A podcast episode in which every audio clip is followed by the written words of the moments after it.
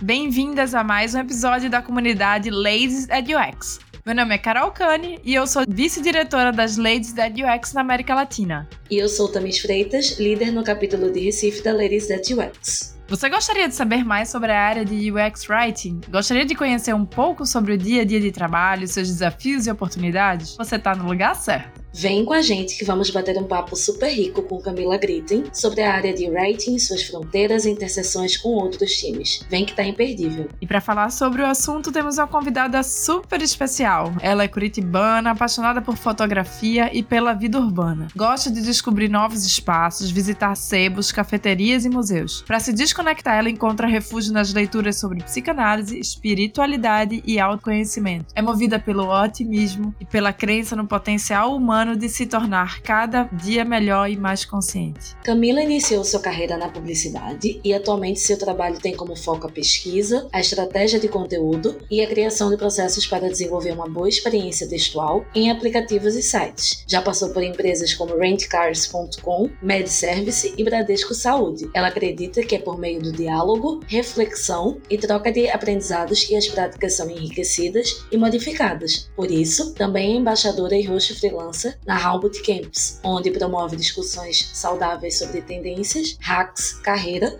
e desafios no mercado de tecnologia. Massa, né? Vamos começar? Esse episódio foi patrocinado por Deploy, especialistas em recrutamento e UI UX designers. Ladycast, o podcast recheado de assuntos relacionados a UX. Este podcast é uma iniciativa da Ladies at UX, uma comunidade global, informal e amigável, que busca mais espaço para o público feminino na área de tecnologia. Oi, Camila, tudo bem? Muito obrigada por aceitar nosso convite. Oi, gente, eu que agradeço, estou muito feliz por estar aqui com vocês. Queremos conhecer tudo da tua história desde o início. Conta pra gente como foi a jornada até aqui, o que te trouxe neste caminho, se tinha algo planejado, se foi tudo sorte da vida, você se jogou nas oportunidades. Estamos muito curiosos para ouvir a tua história. Legal. Então, já passei aí por várias verticais, né, da comunicação antes de chegar de fato no X-Writing. Então, eu já trabalhei na rentcars.com, por exemplo, como agente de turismo, já passei pelo comercial, trabalhei com marketing de afiliados também. E aí eu fui migrando mais mais para a parte de escrita, então eu trabalhei como copywriting, webwriting. Só que a minha jornada, ela foi mais uma jornada de descobertas mesmo, não foi um futuro pré-estabelecido, não planejei nada. É algo que eu fui criando mesmo a partir das minhas vivências, né, e decisões que eu fui tomando no presente. Mas o que realmente foi importante para eu concretizar minha migração para a área de UX writing é a minha busca pelo autoconhecimento, do que que eu gosto, o que que me satisfaz como profissional. E aí eu conheci a área de UX writing e fiz essa migração. Ai, muito muito bom conhecer mais a sua história. Cada pessoa tem uma historinha, né, de como chegou na área. Então, o UX Writing já é, né, uma especialidade do design de experiência super consolidada e que inclusive já possui algumas sub-especialidades, inclusive, né?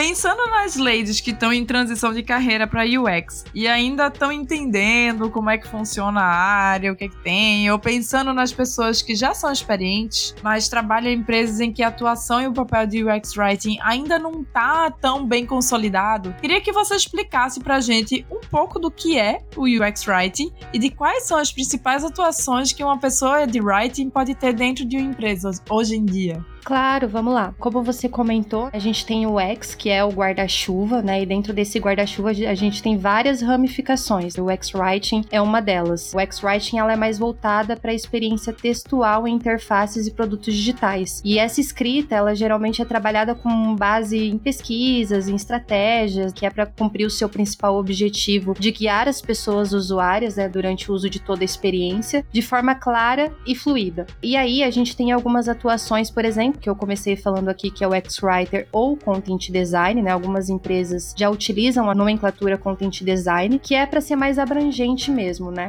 E ela é a prática de selecionar ou adequar as palavras que as pessoas veem quando interagem com o software. Então, elas são responsáveis por escrever comandos, guias, mensagens de erro, todas as informações que contém em uma interface. A gente tem também uma outra escrita que é mais voltada para a parte técnica, que é o profissional de tech copywriter. Essas pessoas, geralmente, elas escrevem documentações técnicas com o objetivo ali de traduzir alguns termos, facilitar a compreensão da pessoa leitora no uso de alguma solução ou algum software. A gente tem também a área de Content Ops, que eu gosto bastante, inclusive, que é a área de processos, né? Então, além de você criar o conteúdo, de você oferecer uma boa experiência para a pessoa usuária dentro dessas interfaces, o Content Ops ele é responsável por escalar esses processos, né? Essas práticas. Então, essa pessoa, ela está muito focada em trazer a agilidade, né? escabilidade no dia a dia do time. E aí, ela trabalha muito com foco no fluxo de trabalho dessas pessoas, em gerenciar o conteúdo conteúdo de forma centralizada, tem o uso de ferramentas também, quais são as ferramentas e automações que a gente vai utilizar também para facilitar esse fluxo no dia a dia desse time e as pessoas, né? Então a gente trabalha com foco nas pessoas, como que elas estão se desenvolvendo, o que que os UX writers precisam para fazer o seu trabalho com maestria. A gente tem também o design conversacional, né, ou analista de chatbot, que são os responsáveis pelo fluxo conversacional que desenha toda a interação da pessoa usuária com o bot.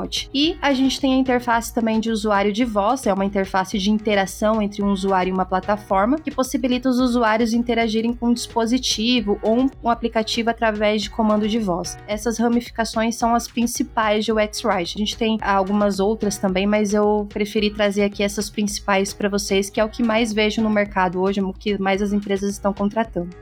Muito legal, Camila. Eu sou suspeita para falar porque eu também trabalho com design de conteúdo e fico particularmente feliz por ver a área se consolidando e crescendo muito nos últimos anos. Finalmente o mercado tem enxergado que vamos muito além do textinho. Eu queria saber o quanto que você vê isso, como que a gente se conecta com as outras pessoas da área de negócio, de produto, de design, como que a gente pode colaborar no dia a dia e, se possível, conta um pouco pra gente do teu dia de trabalho. Claro, eu também vejo essa forte consolidação aí na área. Cada vez mais a gente vê mais empresas buscando, né, para o X-Writing, Content Design e realmente vendo a importância do conteúdo, porque dependendo do conteúdo a gente pode gerar vários sentimentos nas pessoas usuárias. E o X-Writing, ele é um ponto fundamental para o negócio alcançar o que ele deseja. Uma palavra errada, uma forma escrita de maneira equivocada pode acabar interrompendo a experiência da pessoa usuária e trazendo também perspectivas e sentimentos ruins em relação ao negócio, né? Então as empresas elas têm se movimentado cada vez mais em relação a isso e consolidando a área de UX Writing dentro do time de design, de produto, enfim. Bom, no meu dia a dia, como UX Writer, por exemplo, ele vai muito além de escrever um texto, né, como você já comentou. Ele é mais um trabalho multidisciplinar. Uma hora a gente está tratando de assuntos de interação com designers, intenção de pesquisa com UX Researches, de comunicação e consistência com marketing, de regras de negócio com pessoal de negócios, de qualidade, de termos técnicos com jurídico e assim sucessivamente essa rotina ela não acaba, ela é muito frequente. Eu, por exemplo, eu trabalhei em um time ágil como cross. Então, além dessa correria toda, eu tinha que acompanhar uma série de cerimônias, que ela tem lá playling, daily, review, retrospectiva e refinamento, e trabalhar também com a questão de backlog. Então, essas cerimônias elas ajudavam a gente a propor e trazer um alinhamento aí sobre as demandas do dia a dia e também saber priorizar quais são as demandas que a gente vai atacar por primeiro. Então, o tempo todo a gente precisa entender quais serão as as nossas entregas dentro daquela sprint e se movimentar para que a gente tenha os entendimentos necessários para concluir essas entregas. E aí o trabalho de um X-Writing, ele é muito voltado para a área de design, seguindo o fluxo ali do Double Diamond. A gente participa de testes entrevistas de profundidade para entender a motivação da pessoa usuária, qual que é também o objetivo do negócio, o que, que eles desejam ao construir um novo fluxo, uma nova tela, e quem que são as pessoas usuárias, para quem que a gente está escrevendo o que, que elas querem, né, ao acessar ali um serviço, um fluxo determinado ali da nossa interface. A gente também constrói bastante em parceria ali com o pessoal de UXY, né, a parte de ideação, que é idear os textos e trazer também a hierarquia de informação, o que, que vai por primeiro. A gente sabe que as pessoas elas ficam pouco tempo em tela, então não dá para colocar tudo que a gente gostaria. Às vezes o negócio, o jurídico quer informar várias coisas que é importante para o cliente, mas esse trabalho de hierarquia de informação e das pesquisas é justamente para a gente entender o que, que o usuário precisa consumir naquele momento de tela, né? naquele contexto de uso determinado para que a leitura dele realmente seja útil. Esse é o principal objetivo do X-Writing. Aí a gente tem a parte de prototipação também, depois de idear o texto ali com a parte de UX/UI, a gente vai para o teste de conteúdo e as variações de comunicação. Será que o que a gente escreveu, o que a gente deu ali, ele tá dando certo, né? A pessoa usuária tá conseguindo entender? E por fim, a gente tem também uma interação ali com o pessoal de qualidade, de desenvolvimento, para tirar dúvidas, contribuir com a melhor forma de apresentar as informações, né, em termos de acessibilidade também, para ter códigos mais acessíveis também, em termos de tags, imagens, como que a gente pode, se a gente consegue trazer também um texto descritivo por trás dessas imagens para pessoas que com deficiência. Então tem todo esse trabalho aí multidisciplinar que a pessoa de UX Writing faz no dia a dia. Então, um pouco que eu comentei aqui, vocês já podem ver que vai muito além de texto mesmo.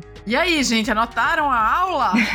Amei! Que aula, hein? Como a gente percebeu aí nessa aula maravilhosa, a pesquisa termina sendo uma grande aliada de writing, né? Como se costuma realizar a pesquisa e o entendimento do público-alvo para adaptar a linguagem e o conteúdo de acordo com suas necessidades e expectativas. Como a pesquisa pode ajudar a embasar e justificar as decisões de writing? Quais podem ser os benefícios de realizar pesquisas para entender as necessidades e expectativas dos usuários em relação ao conteúdo escrito? Então, o X-Writing e o X-Research, eles têm um grande potencial de trabalho em conjunto, sabe? Eu acredito que um não vive sem o outro. Uma vez que as pesquisas estão sempre vinculadas às pessoas e às experiências delas. Então, para lidar com pessoas, o ajuste da comunicação é essencial e fundamental. E esse é o principal objeto de estudo do X-Writing.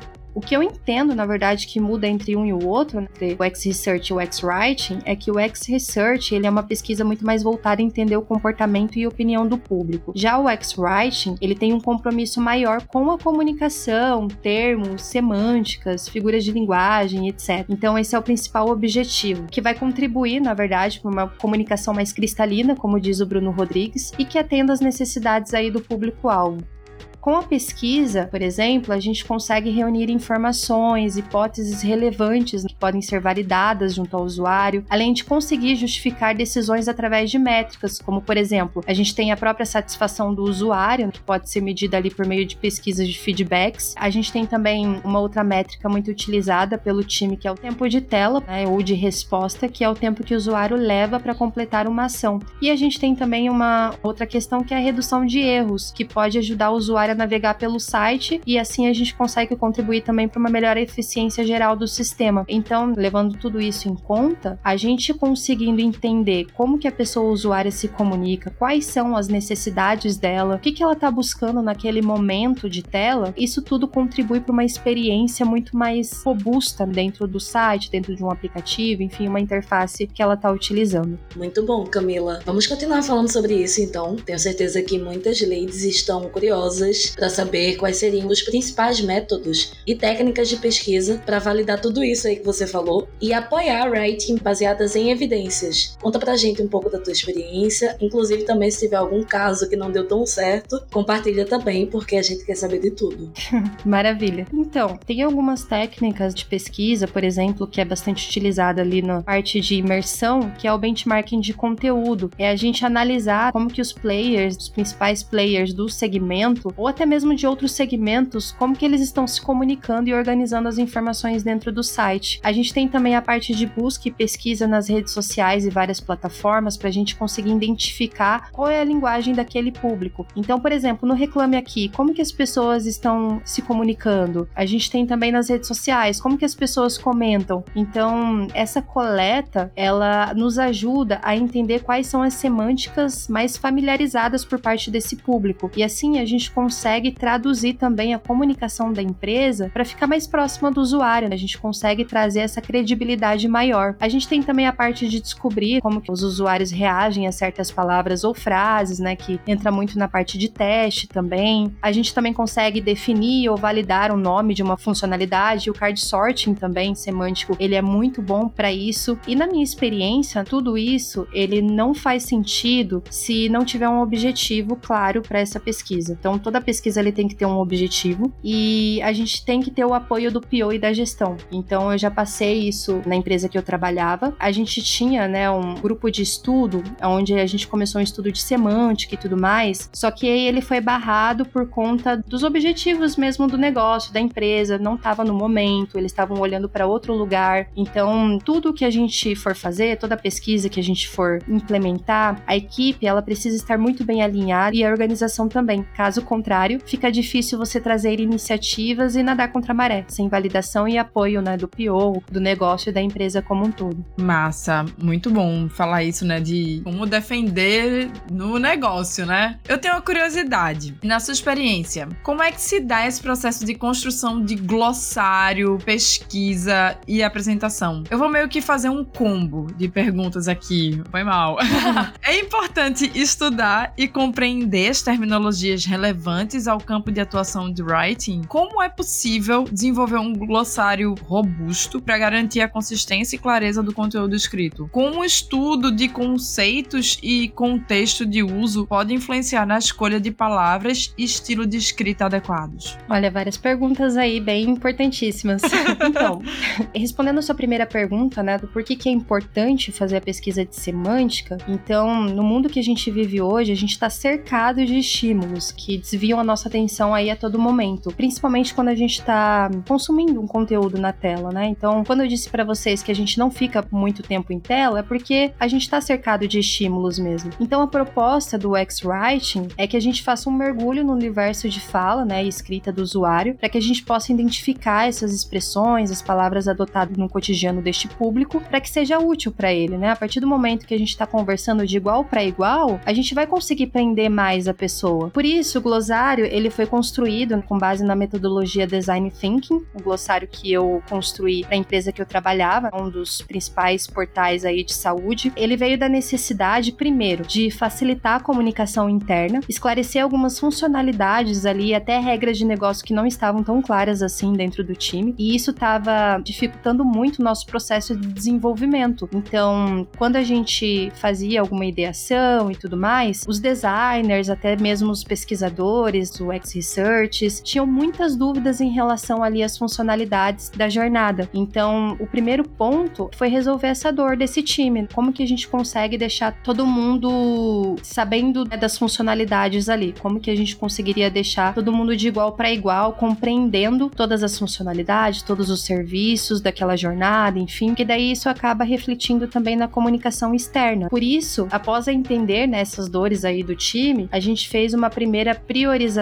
da jornada. A gente atacou ali uma jornada de reembolso do time, que a gente entendeu que era uma jornada que tinha muitas inconsistências. A gente trabalhava em três times diferentes de beneficiário, a gente tinha o time de credenciário e o time de contratante, que são três públicos diferentes, e essa jornada em específica a gente oferecia para os três públicos diferentes. Então é complexo, porque, por exemplo, a gente não pode se comunicar com um beneficiário, que é a pessoa que utiliza o plano de saúde, da mesma forma que a gente se comunica com um médico. Então, a gente precisava primeiro entender quais eram as funcionalidades que tinham ali dentro, como que a gente estava se comunicando, para que a gente conseguisse separar isso e trazer essa experiência um pouquinho mais específica para cada público. E aí, entendendo esse ponto, eu comecei o trabalho né, de analisar os termos que estavam dentro das jornadas e em outros contextos de uso também daquele mesmo usuário, tanto no site quanto no aplicativo. Depois disso, eu comecei a descrição das terminologias e os serviços da operadora de saúde. Então, com isso, eu consegui manter as três diferentes squads alinhadas em relação ao objetivo e significado dentro de cada contexto de uso. Depois disso, né, é bastante coisa aí. Com esse trabalho, comecei a gerar mais informações para o time de negócio e para o time de design. Então, será que o objetivo da jornada que a gente construiu inicialmente está sendo alcançado? Será que a gente está conseguindo responder às expectativas do negócio e também o usuário está conseguindo né, acessar o que ele precisa? Por isso, até depois desse trabalho todo do glossário, na apresentação mesmo para PO e para os designers, além das descrições dos termos, seus significados ali do glossário, né, sugeri algumas melhorias de semânticas, de padronização e até fiz uma provocação mesmo, né, para eles no sentido de repensar o próprio fluxo da jornada. Então, depois de falar tudo isso, dá para entender um pouquinho melhor assim o que, que a pesquisa ela nos proporciona. Ela proporciona aí uma, né, várias vantagens e até a vantagem de repensar no próprio fluxo. E aí a gente traz um valor para o X-Writing, que é no quesito de que a gente não é um apoio para o time de design a gente não é um apoio para o time de produto, mas a gente faz parte ali do entendimento da experiência da pessoa usuária e a gente pode trazer muitos insights para o time de produto, para o time de negócio, para a gente repensar a jornada e construir algo mais consolidado, que traga mais valor. Nossa, interessante isso que você falou do cliente interno, né? Do próprio time que está desenvolvendo o produto. Quando o próprio time que está desenvolvendo o produto de tecnologia, designers e afins, quando eles não estão entendendo as palavras e não estão conseguindo se comunicar, red flag total de que precisamos de um, de um glossáriozinho para ajudar essas pessoas a se comunicar, para conseguir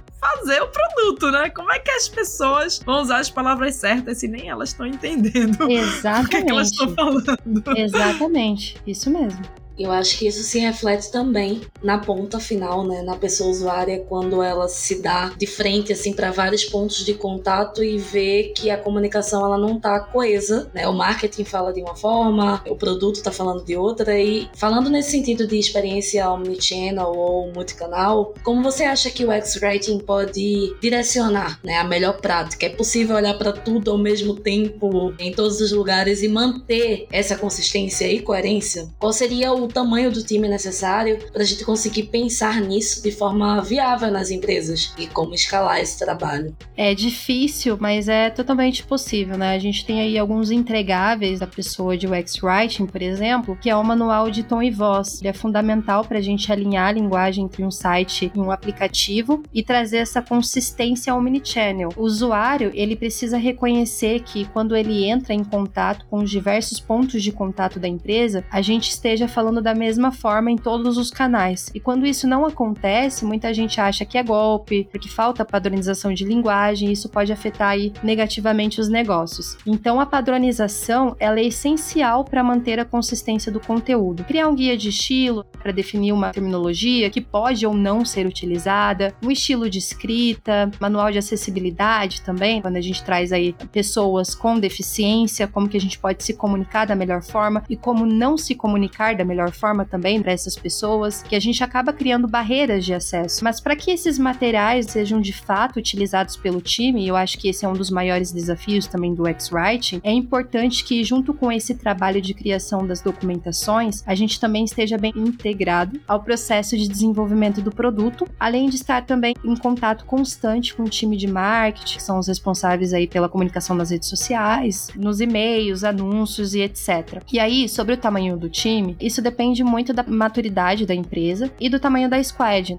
Geralmente, o que eu mais vejo por aí, e eu também, eu trabalhava como UX-writer sozinha. Então, eu trabalhava para três times diferentes e eu utilizava muito o processo e a padronização ao meu favor. Então, tudo eu documentava e mostrava para o time, ó, vamos fazer dessa maneira. Às vezes, o analista de negócio, ele já via como que eu fazia uma coisa e através da documentação também que eu gerava, ele mesmo ia lá e produzia uns textos e só validava comigo depois. Então, eu acho que esse processo de documentação, de escalabilidade mesmo, de trazer também pessoas, provocar pessoas, diferentes pessoas do time para fazer também o texto e validar com a gente depois, isso é fundamental para que a gente consiga ir escalando a prática de texto, enfim, tudo isso. Maravilha! Continuando aí a aula.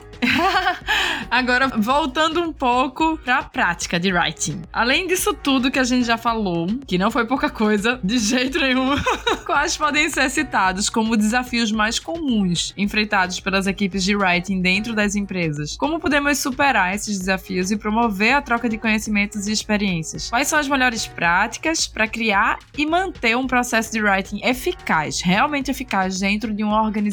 Então, eu acho que um dos principais desafios aí que tem surgido bastante é a parte de localização. É comum, né, que os produtos digitais sejam adaptados para diferentes localidades, mas na tradução de idioma, por exemplo, não é só traduzir um idioma. A gente precisa ter cuidado para que essa mensagem original ela não perca o sentido e não haja também ambiguidade naquilo que a gente quer comunicar. Então, o trabalho de localização é um dos principais desafios das pessoas de writing, porque isso envolve a escolha de palavras palavras e frases que tenham significado e relevância em cada localidade. Ou seja, a gente precisa considerar diferentes linguísticas e de expressões regionais mesmo. Eu acho que um outro desafio também que a gente enfrenta bastante aí no processo é a fluidez no trabalho de writing. A equipe muitas vezes não sabe quais são as informações que a gente precisa realizar, seja uma frase de erro, seja um placeholder, né, uma, um placeholder ali num campo de formulário. A gente precisa saber o contexto, qual que é o momento da pessoa usuária, qual que é o objetivo do negócio, porque dependendo de como a gente se comunicar, isso pode mudar completamente ali o destino da pessoa usuária. Então, a gente enfrenta um pouquinho isso ainda sobre a falta de noção, né, das pessoas ali, né, do nosso time de design, que a gente precisa realmente para construir uma frase ou um texto. E é por isso que a documentação e a padronização ela é fundamental. Na última empresa que eu trabalhei, eu implementei o briefing, né? O briefing ele aí é muito conhecido aí pelas pessoas de writing, a gente sempre utiliza aí no nosso dia a dia. E ele é importante porque daí as pessoas elas começam a preencher o briefing ali com algumas perguntinhas que a gente oferece, que a gente coloca, na verdade, que é, por exemplo, qual que é o contexto da pessoa usuária? Quais são as métricas do negócio? O que, que a gente pretende alcançar com aquilo que a gente está escrevendo? O que, que a gente quer que a pessoa usuária sinta quando a gente está escrevendo? Se for, por exemplo, numa FAQ, ou quando ela estiver entrando em contato com o pessoal de atendimento,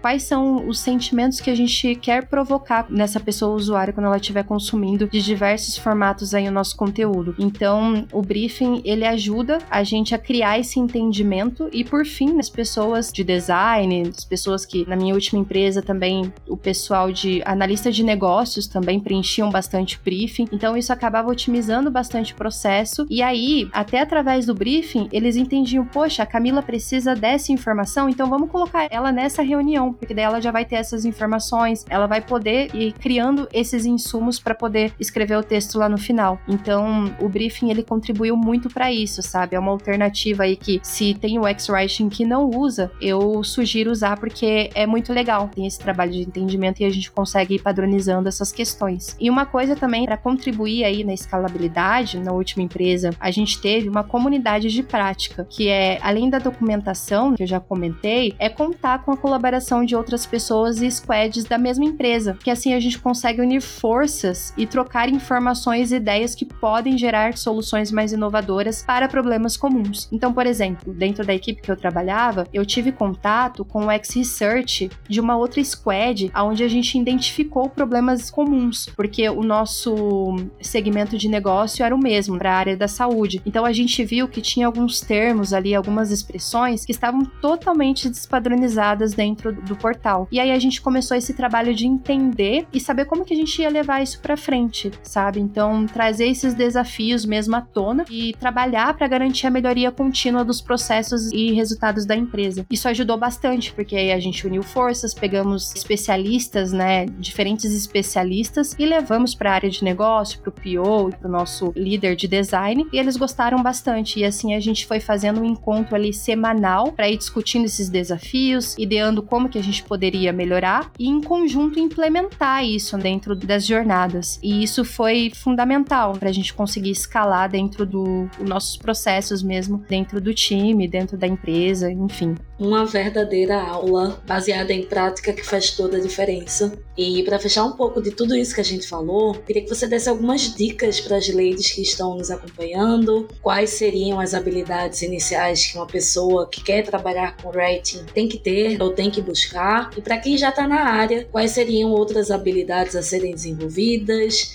Conhecimentos adicionais que você julga importantes para o sucesso da pessoa UX Writer? Certo, então, primeiro, o mais importante para mim é que essa pessoa, ela precisa ser muito proativa, ter autonomia para identificar as próprias demandas e construir junto com a equipe. Então, não ficar esperando a demanda chegar, um texto chegar, uma frase, enfim, mas ir em busca, sabe? Procurar conhecer melhor a equipe, o projeto, as principais dores do processo, né, e das pessoas usuárias para que de forma autônoma mesmo a gente consiga sugerir melhorias. Foi o que eu fiz quando eu entrei na última empresa que eu estava. Eu tentei entender em qual momento a gente estava, né? E quais eram as dores em comum dos três times que eu participava. E aí eu consegui propor uma documentação que ia auxiliar os três times diferentes em dores em comum. E isso acaba gerando muito impacto para o resultado do negócio, que no fim, aí eu apresentei ali soluções mesmo de melhorias no fluxo. Cada um, na verdade, né? O time participou, né? O time de design, o time de pesquisa. Então é importante que eles também sejam envolvidos nesse processo, saibam o que você está fazendo, a todo momento compartilhar o que, que você está fazendo, por que, que você está fazendo e qual que é o resultado que, que aquilo vai gerar. Então isso também é importante para aproximar o writer da liderança e mostrar cada vez mais o valor da nossa área. Então não ficar esperando a demanda chegar, mas sim a gente ir em busca, propor iniciativas entender, né, ter aí essa visão holística para entender o que está acontecendo em cada ponta do produto, para que a gente consiga, com a nossa especialidade de writing, trazer aí iniciativas que agreguem valor. E por fim, eu acho que a negociação também ela é super importante. Então, quando a gente for mudar uma frase, uma semântica, uma expressão, por que, que a gente está mudando? Então, a gente pode usar os dados ao nosso favor, as métricas, né, os resultados de pesquisas que a gente fez lá em parceria com o X-Research, para a gente defender mesmo o nosso ponto de vista e por que, que a gente está mudando uma frase, uma expressão ou qualquer coisa do tipo. Então, eu acho que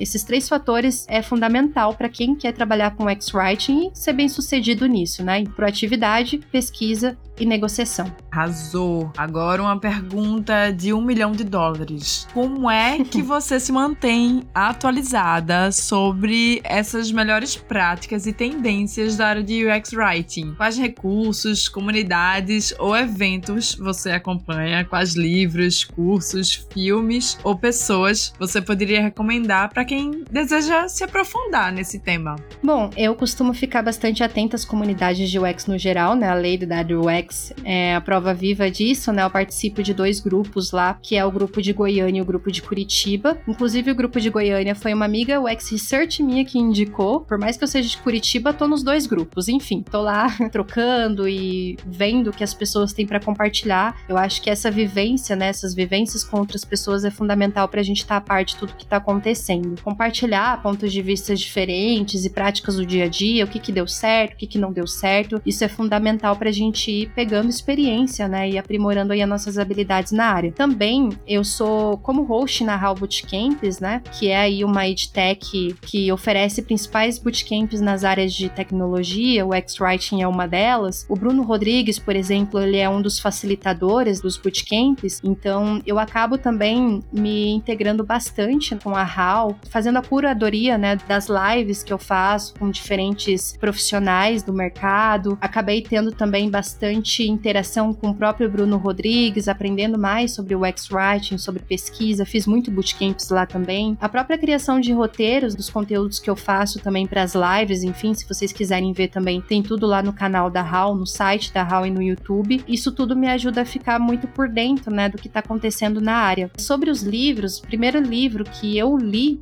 foi a redação estratégica para o X. Como todo mundo fala, essa é a bíblia para o X-Writers. Tem muitas dicas práticas práticas. Inclusive, com esse livro eu fiz o meu primeiro portfólio que contribuiu para minha migração. Então, foi muito importante eu ler esse livro e recomendo. Inclusive, até hoje eu utilizo ele para relembrar algumas coisas, para trabalhar. Eu gosto também de um outro livro que me ajudou muito, que é o Descubra Seus Pontos Fortes, de Don Clifton. Ele traz, assim, um conceito bem importante, é que às vezes a gente fica muito sedento para hum, desenvolver algumas habilidades que a gente não é tão bom assim. E nesse livro, ele ajuda a gente a descobrir quais são os nossos pontos fortes, desenvolver eles cada vez mais para a gente se destacar mesmo no mercado, sabe? Então, ao invés de a gente ficar nos culpando porque a gente não é tão bom naquilo e tentando melhorar o que a gente não é tão bom, a gente faz o caminho inverso. A gente vai lá e melhora o que, que a gente já é bom para poder se destacar. Então, esse livro, assim, ele foi fundamental também para minha migração. E também em busca de boas práticas de UX Writing, do Bruno Rodrigues. Ele tem alguns livros aí de UX Writing. Recomendo esse livro para quem também quer se aprofundar mais aí na área de UX Writing. E tem também os livros do Eckhart, que é um livro mais voltado para o autoconhecimento também e espiritualidade um pouco, que ele nos ajuda a entender que muitas das nossas dificuldades na vida são causadas pela nossa mente e pela nossa identificação com os nossos pensamentos e emoções. Também ensina algumas práticas ali de meditação e como viver uma vida mais saudável. Então acho que isso também é fundamental para que a gente consiga viver bem com a gente mesmo, que a gente consiga lidar com algumas emoções aí negativas de, sei lá, síndrome da impostora, enfim, burnout, enfim, outras coisas aí. Então a gente cuidar da nossa saúde também é fundamental para que a gente consiga ter sucesso aí na vida como um todo, né? Não só no trabalho. É de cursos, a gente tem o X-Writing expandido do Bruno Rodrigues também, parceria com a Hall Bootcamps. A gente tem o Bootcamp de acessibilidade digital que traz boas práticas também de escrita inclusiva. A gente tem o X-Research que é voltado para pesquisa também. Então aí, pesquisa é fundamental para quem quer trabalhar com X-Writing. A gente tem de Research Ops também, que é como trazer escalabilidade a partir das pesquisas. A gente tem também o X-Writing na prática da Ali Periard e da Jayuma Souza, que é da comunidade clube do X-Writing, que também é muito bom. Então, são esses cursos aí que eu recomendo. Muito relevante as dicas. Acho que bem interessante você indicar coisas não só relacionadas ao UX Rating, mas também a mente, corpo, saúde. E eu acho que isso também faz total diferença no que a gente quer para nossas vidas, né? Acho que um, um, ponto interessante é você também fazer as pazes com o seu passado, presente e futuro, entender o que é que você pode evoluir. E eu acho que nessa pegada tem uma pergunta que talvez seja bem interessante a gente colocar aqui também, que é se você pudesse voltar no tempo, encontrar a jovem Camila que estava dando os primeiros passos na carreira o que você gostaria de dizer para ela? Olha, eu encorajaria, na verdade, a jovem Camila a se arriscar mais, buscar experiências além da zona de conforto, porque eu acho que são essas vivências que trazem mais aprendizado e crescimento profissional. Então, muitas vezes eu paralisei mesmo por conta do medo, da insegurança, de não saber, recusar, na verdade, propostas que poderiam fazer eu crescer profissionalmente. Então, eu acho que se eu tivesse contato com essa Camila do passado, eu traria esse conselho, assim, sabe? Sabe? Não tenha medo, se arrisca mais e se joga mesmo, sabe? Porque eu acho que é, é isso que faz da gente encontrar o que a gente realmente gosta, né? E conhecer mais também, nos conhecer mais, saber dos nossos limites, enfim. Acho que é isso. Ai, muito bom. E agora, para finalizar, queria que você mandasse um recado. Qual recado você daria para as ladies que estão nos ouvindo? Pode ser uma dica emocional, profissional, pessoal. O que, é que você quer deixar de recado final para nossa audiência? Certo, olha, para quem aí tá migrando ou entrando no mercado agora, tá se especializando, querendo ser líder, eu acho que primeiro é ser gentil consigo mesmo, sabe? E se permitir cometer erros, porque eu acho que é a partir dos erros que a gente aprende. É assim que a gente cresce também como pessoas. Além disso, que eu acho muito importante a gente se cercar de pessoas positivas mesmo, que apoiem o nosso crescimento profissional, pessoal, e se afastar daquelas amizades que não são muito legais, são tóxicas e não levam a gente a lugar nenhum. E cuidar também da sua saúde mental, e aprender a valorizar a nossa própria companhia, sabe? Não ter medo de passar esse tempo sozinha. Como eu comentei aqui, eu acho que o autoconhecimento ela é uma das chaves para uma vida menos pesada, apesar de tantas injustiças, né, que a gente acompanha aí né, acontecendo no mundo. Mas a gente se fortalecer mesmo e ter essa rede de apoio também para se fortalecer. Então essas são as principais dicas que eu acho que acaba afetando também a vida profissional. Então é isso. Que papo evoluído, hein, gente? Infelizmente está chegando ao final do episódio, mas o replay é permitido e a gente gostaria de te agradecer, Camila, por conversar com a gente, compartilhar todo esse conhecimento em todas as áreas aí que você pode colaborar com a, a nossa comunidade. E eu queria que você contasse para quem está aqui com a gente como dá para te acompanhar e te encontrar nas redes para essa conversa seguir daqui em diante. Claro, gente, vocês podem me encontrar lá nos grupos da Lady Dead Wax, também participo de outros grupos aí das comunidades. Tem o meu LinkedIn, que é camila.gritten, é, o Instagram, ele é cami.gritten. E é isso, acho que é nesses, nessas três redes aí vocês me encontram. Arrasou! Viva acessível, acessível no Zap, no grupo das ladies. E finalizamos aqui nosso episódio de hoje com Camila Gritten. Esperamos que tenha gostado. E se você tem comentários, dúvidas, sugestões ou indicações de ladies para a gente conversar, é só acessar www.ladiesthatux.com que você encontra os nossos contatos. Este episódio foi produzido por Ladies at UX, editado por Luciana Borrasca e patrocinado por Deploy.me, especialistas em recrutamento de UX e UI designers.